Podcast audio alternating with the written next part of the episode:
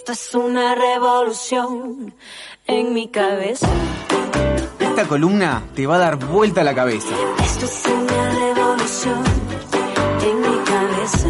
Llega Nani Kessman con una revolución de ideas para sentirte bien. Esto es una revolución.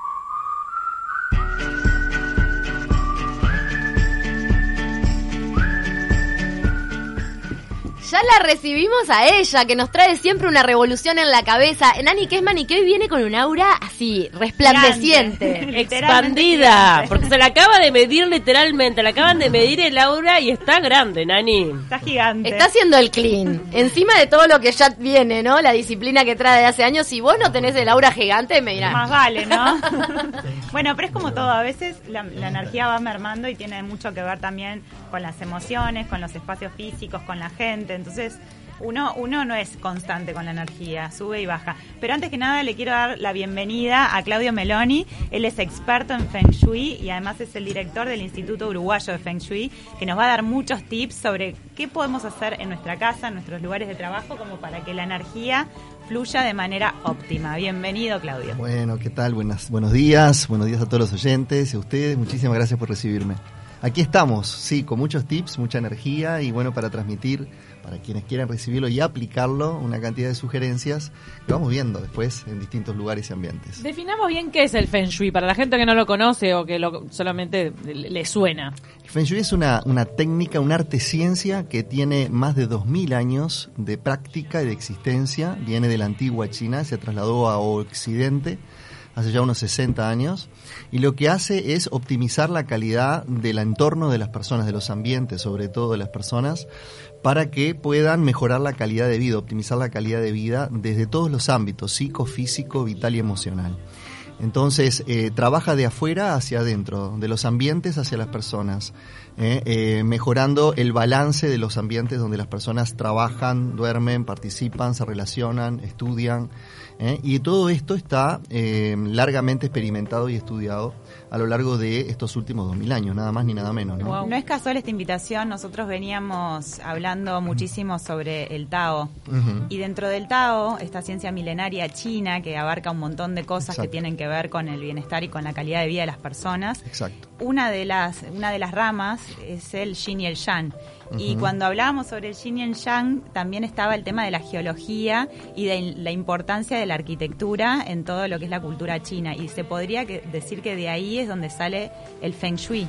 Sí, en realidad eh, el, el Yin y el Yang es una gran herramienta de trabajo eh, porque el Yin y el Yang en definitiva está, está explicando la ley de que se llama la ley de la polaridad o la ley de la dualidad o también se le llama la ley de los opuestos complementarios y en realidad marca la- lo que es el universo de la, na- la naturaleza, ¿no? En, en el universo, la naturaleza humana y la naturaleza que nos rodea.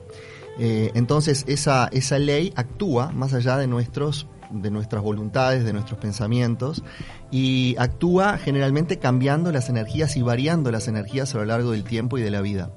Eh, Yin Yang, por ejemplo, para que la gente lo entienda fácilmente, ¿no? De la naturaleza es el día, eh, el sol, la noche y la luna, por ejemplo, ¿no? Este, y bueno, allí se van dando ciclos. Siempre los ritmos están en nosotros, los ritmos están en nuestra propia naturaleza y también en nuestros espacios y nuestras, sobre todo nuestras actividades. Ahora, para reorganizar un espacio, por ejemplo, nuestra casa o un dormitorio, ¿es necesario despojarnos de algunos artículos? ¿Es necesario que sea medio minimalista el tema? Porque yo tengo como Es esa una- idea. Es una buena pregunta. Eh, según los taoístas, hay cuatro vacíos que se deben hacer, eh, que son muy sabios. Increíblemente uno es el vacío de la mente, o sea, pensar poco, tratar de, de- tener la mente siempre des- despejada, digamos así, fuera de preocupaciones. El vacío del estómago, es decir, comer lo necesario y comer bien. ¿Ah? Y después tenemos el vacío del dormitorio, son los cuatro vacíos, y el vacío de la cocina.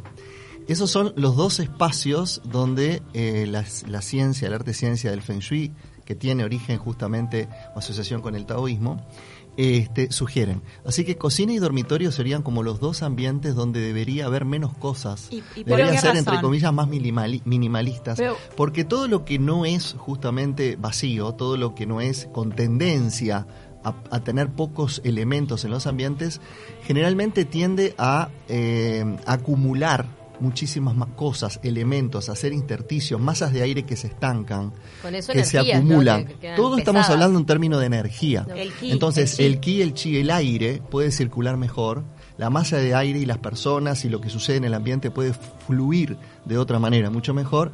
Entonces, todo lo que sean bloqueos o elementos en el espacio están generando barreras o están generando bloqueos de energía, sobre todo energía a nivel de, por ejemplo, lo entendemos occidentalmente como Claro. masa de aire. La masa de aire estancada genera baja el balance ambiental, baja el balance En el dormitorio me parece clarísimo El- por el tema del descanso, pero en la cocina, ¿por qué? En la cocina, porque la cocina es el lugar de producción del alimento ¿ah? y el alimento tiene que producirse en la mejor calidad posible. Bien. ¿ah? Y allí en la cocina tenemos que tener el mejor balance bioambiental o la mejor energía ambiental. Entonces, lo mínimo, pues, yendo a lo práctico, por ejemplo, a vos te rechina entrar a una cocina y que haya muchos utensilios colgados. Sí, no es, co- no, es, no es favorable, no es conveniente. Cuanto más cosas tenemos en un ambiente, de un espacio, más se bloquea la energía. Bueno, también eh, hablamos un poquito hace ya un tiempo, creo que el año pasado tocamos el tema de Mary Kondo. Kondo, esta japonesa que también eh, viene de la cultura oriental, minimalista, hablaba sobre despojarse de una cantidad de, de cosas que Sí, uno, sí. en definitiva, empieza a acumular pero no utiliza. Exacto, es evitar la acumulación, Va- es limpiar, sacar, eh, despejar. Aparte lo que hacemos también vaciando afuera, estamos vaciando adentro nuestro.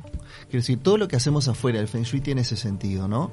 Es decir, trabajamos en el espacio, trabajamos en el ambiente, seguimos reglas, sugerencias y todo lo demás, y todo lo que estamos haciendo afuera lo estamos haciendo adentro nuestro, al Claudio, mismo tiempo. Para, para empezar a, a dar algún consejo práctico que la gente ya pueda empezar a sacar notas, Ya uno fue que nos tenemos que despojar de cosas que, que no usamos y que están ocupando Ya lugar. sabemos que la cocina y el Eso es dormitorio. fundamental. Pero en el dormitorio, por ejemplo, Sí. ¿qué cosas deberían estar? ¿Qué cosas no pueden faltar y, y- y son además de la cama, ¿no? Déjame el colchón, por favor. El colchón te lo dejamos. Bien. Dale. Un espejo, por ejemplo, Bueno. o la dirección de la cama, esas cosas que Esas cosas son se- se importantes y son interesantes. Vamos a- podemos hablar, dar algunos tips para los oyentes de estas, de, de- de estas sugerencias que tú estás planteando. Mira, primero que nada, para decirle a- a- al oyente es que tenemos 24 factores que inciden en el descanso, en el sueño. Ah, no son, tú nombraste dos o tres correctamente, ahora los vamos a, a comentar, pero hay 24. De los 24 factores, ¿ah? hay algunos que pesan más que otros, lógicamente. Entre ellos hay dos o tres que les voy a comentar que son sugerencias ya experimentadas largamente. Entre ellas, por ejemplo, es la posición de la cama. Esa es la fundamental. La posición de la cama tiene que ser aquella tal en que la persona acostada boca arriba, a ver si ustedes que están aquí en el Sí. estudio también se lo imaginan, ¿no? Persona acostada boca arriba en el centro de la cama, cabeza cómoda, sin girar esa cabeza, bien recta, bien en el eje, ¿tá? puede observar en esa posición todas las aberturas que están en el dormitorio, o sea, puertas y ventanas, sin mover la cabeza. Sin mover la cabeza. O sea, medio en el centro tiene que estar Sí, la cama. hay- esa sería una, un- una, una- posición correcta. Eh, eso hay como unos 90 grados aproximadamente así de apertura a partir de la posición de esa, de esa situación, que eh, donde la persona debería ver puertas y ventanas. Todas las aberturas que queden por detrás o a un costado de la posición nuestra de descanso suelen generar, en lo que se llama psicología de los espacios, suelen generar inquietudes o incomodidades o inseguridades psicológicas durante la noche. Entonces el Eso cuerpo no explici- Lo descansa. explicitan los niños, por ejemplo, Los cuando niños. te dicen cerrar la puerta del placar o eh, ese tipo de, de miedo espacial que da un, un- un- un armario abierto en la noche, por ejemplo. ¿Eso es eh, que los niños son perceptivos a este tipo de energía? Los niños son mucho más conscientes de los ambientes y los espacios que los propios adultos. Entonces ellos son mucho más sensibles a las posiciones donde se los ubica. Por eso los niños, y si hay madres que están escuchando el programa, se les aconseja no ubicar las camas, por ejemplo, cerca de una ventana. Yo he visto muchas camas cuna o, camas de niños que se acercan demasiado. La, la distancia mínima a una ventana es un metro para un, para un niño chico, mínima, ¿eh? de ahí para arriba. Entonces, cuando más cuanto más lo acercás a la ventana, el niño parece que no ve, que no entiende, que no lee el ambiente, el espacio, sí lo hace y mucho más que nosotros. Y siente esa cercanía. ¿Eso de puede afectar ventana. también el sueño del bebé? Sí, claro. Tantas madres Ese- que se quejan que los Sí. niños. Mira, hay dos factores que suelen afectar los bebés. Uno difícil de explicar en radio, que es la geobiología, ¿ah? que es sobre qué dormimos. La gente generalmente, no- todos preguntan, el- ven el ambiente por arriba del nivel del piso, ven los colores, la forma, los materiales, la iluminación, los decorados, ta, ta, ta, el equipamiento, pero nadie se pregunta sobre qué duerme. y hay una incidencia vertical. ¿Eh? Y no estoy hablando solamente lo que la gente está imaginando dormir arriba de un garaje, arriba de un coche, que mucha gente tiene un doble piso, un doble dos niveles y duerme arriba de un garaje, de una masa metálica. Sí, o en un edificio ¿Eh? vivís arriba de otra casa. Sí, o de otra casa, que también hay incidencias, sino que me refiero a las energías que emite la Tierra. Esto es, esto es, es todo un tema que incluso es para desarrollar este, quizás en otro espacio, en otro momento. eh, Porque donde ya apuntamos a la arquitectura. apuntamos a la arquitectura, pero sobre todo lo que llaman redes geobiológicas. Lo más fácil de entender si estás durmiendo sobre napas de agua, eso es lo más fácil de entender. Eso es geobiología también. Biología, está bueno? No, en realidad hay como cinco geopatías o cinco elementos que se emiten en vertical, entre ellas las napas de agua, que corren, que circulan, que no está bueno dormir sobre ellas. Entonces el cuerpo lo siente, aunque nosotros no lo sepamos. Entonces muchas veces cuando un niño llora de noche, un bebé llora, eh, es porque está durmiendo en un punto que aunque no lo veamos, está afectando ese sueño o ese descanso de ese niño o de ese bebé. Yo lo que sugiero en estos casos es simplemente hacer unas pruebas de mover, correr la cama, la, la cama cuna o la cuna, correrla de repente 60 centímetros hacia un lado, un metro más hacia el otro, hacer dos o tres, cuatro pruebas distintas si el niño llora de noche para encontrarle la posición justa o adecuada de cosas que no vemos pero que están incidiendo seguramente Otra, sobre ese niño. otra cosa que tiene que ver ya con los adultos. ¿Qué pasa con eh, la posición de la cama y la vida sexual? No, a veces hay parejas que se quejan de, de- de lo trancada que está su vida sexual y de repente moviendo la cama. Bueno, exacto. arregla- se Eh, arregla esto que estamos diciendo de mover la cama ah, es, es una de las sugerencias importantes. Porque estas geopatías, así se llaman, estos puntos que no vemos, pero se pueden medir mediante geopotenciómetros científicamente o también a nivel radiestésico con varillas radiestésicas, ah, este, alteran o suelen alterar eh, nuestra biología.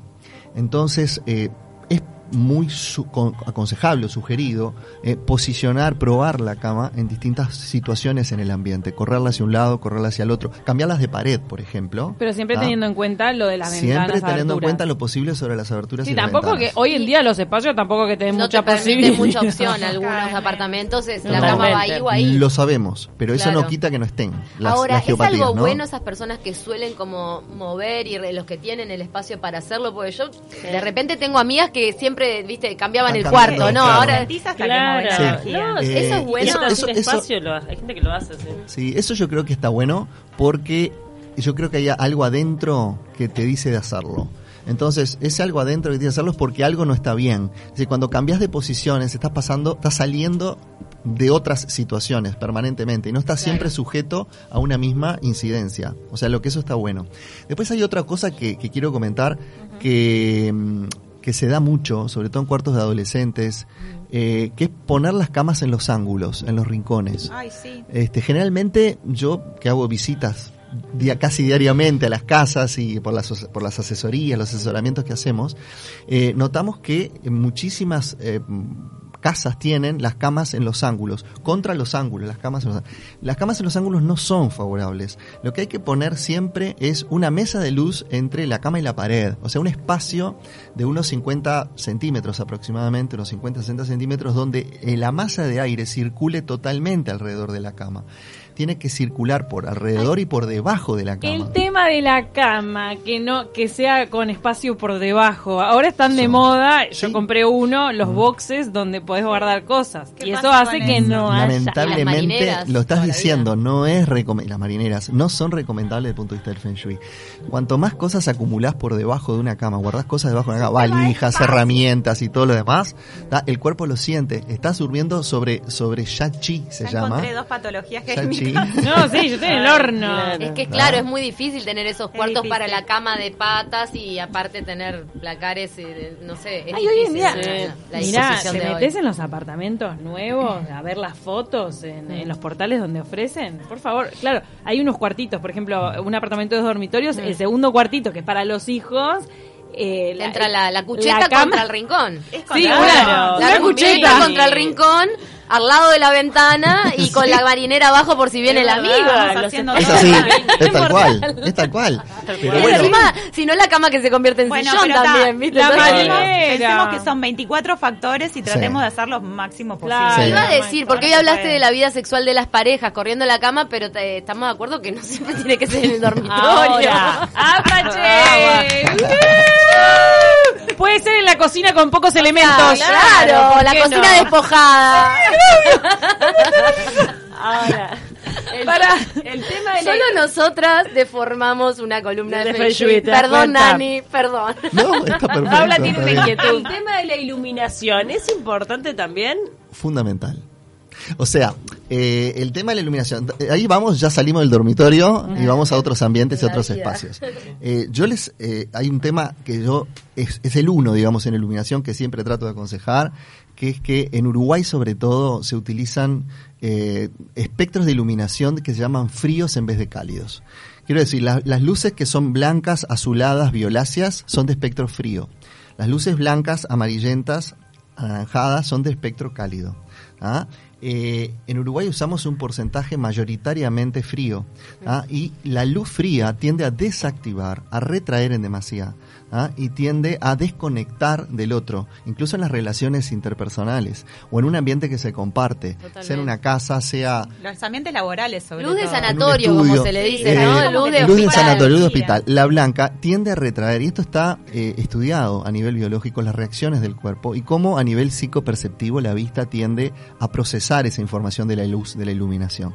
Entonces, una recomendación para todos quienes están recomendación, por supuesto uno hace lo que quiere. Muchos van a decir, no, pero a mí me encanta, me gusta la luz fría. Bueno, yo no estoy hablando del gusto, yo estoy hablando de qué efectos generan. Claro, y esto es más fácil de Este, cambiar Y esto es más fácil de me cambiar. cansa la luz Entonces, sí, tiende a, es que tiende a bajar. Entonces, comprar ¿Ah? lamparitas cálidas. Por suerte, Eso. por suerte, por suerte, no sé si lo han comentado por informaciones por allí, aparentemente esto se va a concretar de aquí a unos pocos meses, tres, cuatro meses, sale una, un decreto, una reglamentación, una ley, donde se prohíben las lámparas con gas.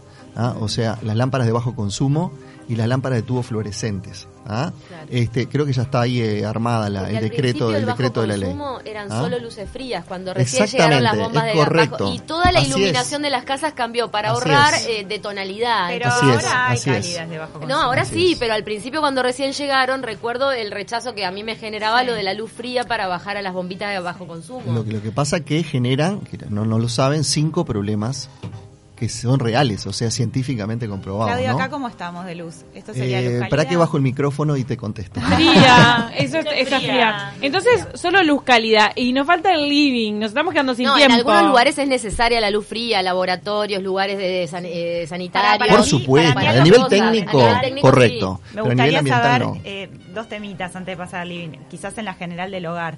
La abundancia y la salud. Bueno, son como para decir Dos en cuánto, en dos, temitas. en dos minutos. Dos pequeños temas. Y yo quería despedirme con un regalo, pero no me va a dar el tiempo tampoco. Así que, ¿cu- ¿cuánto tenemos? ¿Estamos tenemos? al aire de tiempo? Eh, No, y unos cinco, cinco minutos. Cinco minutos. eh. Bueno, vamos a hacer magia un poco acá y los que están escuchando no, no desconecten la, el, dial, no muevan nada. Este, vamos a hacer un regalo por ahí, al final. Espero que en dos minutos los dejo para eso. Bueno, respecto a la prosperidad, a la salud y todo lo demás, hay un tema que se llama de balances de los ambientes y de los espacios. ¿ah? Eh, cuando los balances generales que se estudian y se, y se pueden medir eh, son buenos, son aceptables, automáticamente nos alejamos de temas de enfermedades, de cualquier orden, psicofísico, mental, emocional, etcétera, etcétera, nos alejamos. Por eso es muy importante entender que el ambiente puede más que las personas. Nosotros creemos que llevamos el mundo por delante, tati, somos geniales, hacemos gimnasia, vamos al, hacemos e-". no, no, no, no alcanza. Vos tenés que estar en ambientes sanos, en ambientes saludables. Y los ambientes saludables se componen básicamente de, de un balance que tienen que ver colores que se lleva más del 50% del ambiente, los colores del ambiente. Ahora podemos hablar, eso es el tema fundamental para la salud y la prosperidad. Este, los las, mm, las que llaman las ondas de forma, que son más difícil de entender, o sea, las formas que tenemos, lo mismo una mesa circular que una mesa cuadrada Si o rectangular. un Eh, eso se lleva el 30% del balance y las formas bajo las que vivimos. Son techos horizontales, techos inclinados, edificios en altura, cambia. Y eh, los materiales que se llevan un 20 y la iluminación o lo- eh, que, que van paralelo a los otros tres. Y hay otros factores que no que medimos pero que no podemos ver, campos geomagnéticos, electromagnéticos, antenas, microondas y una cantidad de cosas más que también nos afectan. Pero Por para eso digo que tirar un todo tip eso. fácil con algo que Un tip lleva fácil, un gran porcentaje rápidamente, como el color. ¿Qué rápidamente, el color. Los colores en los ambientes, hablaron de living y todo lo demás, por ejemplo, aprovechamos, ¿tá? tiene que haber manchas o predominancias de colores cálidos por sobre fríos.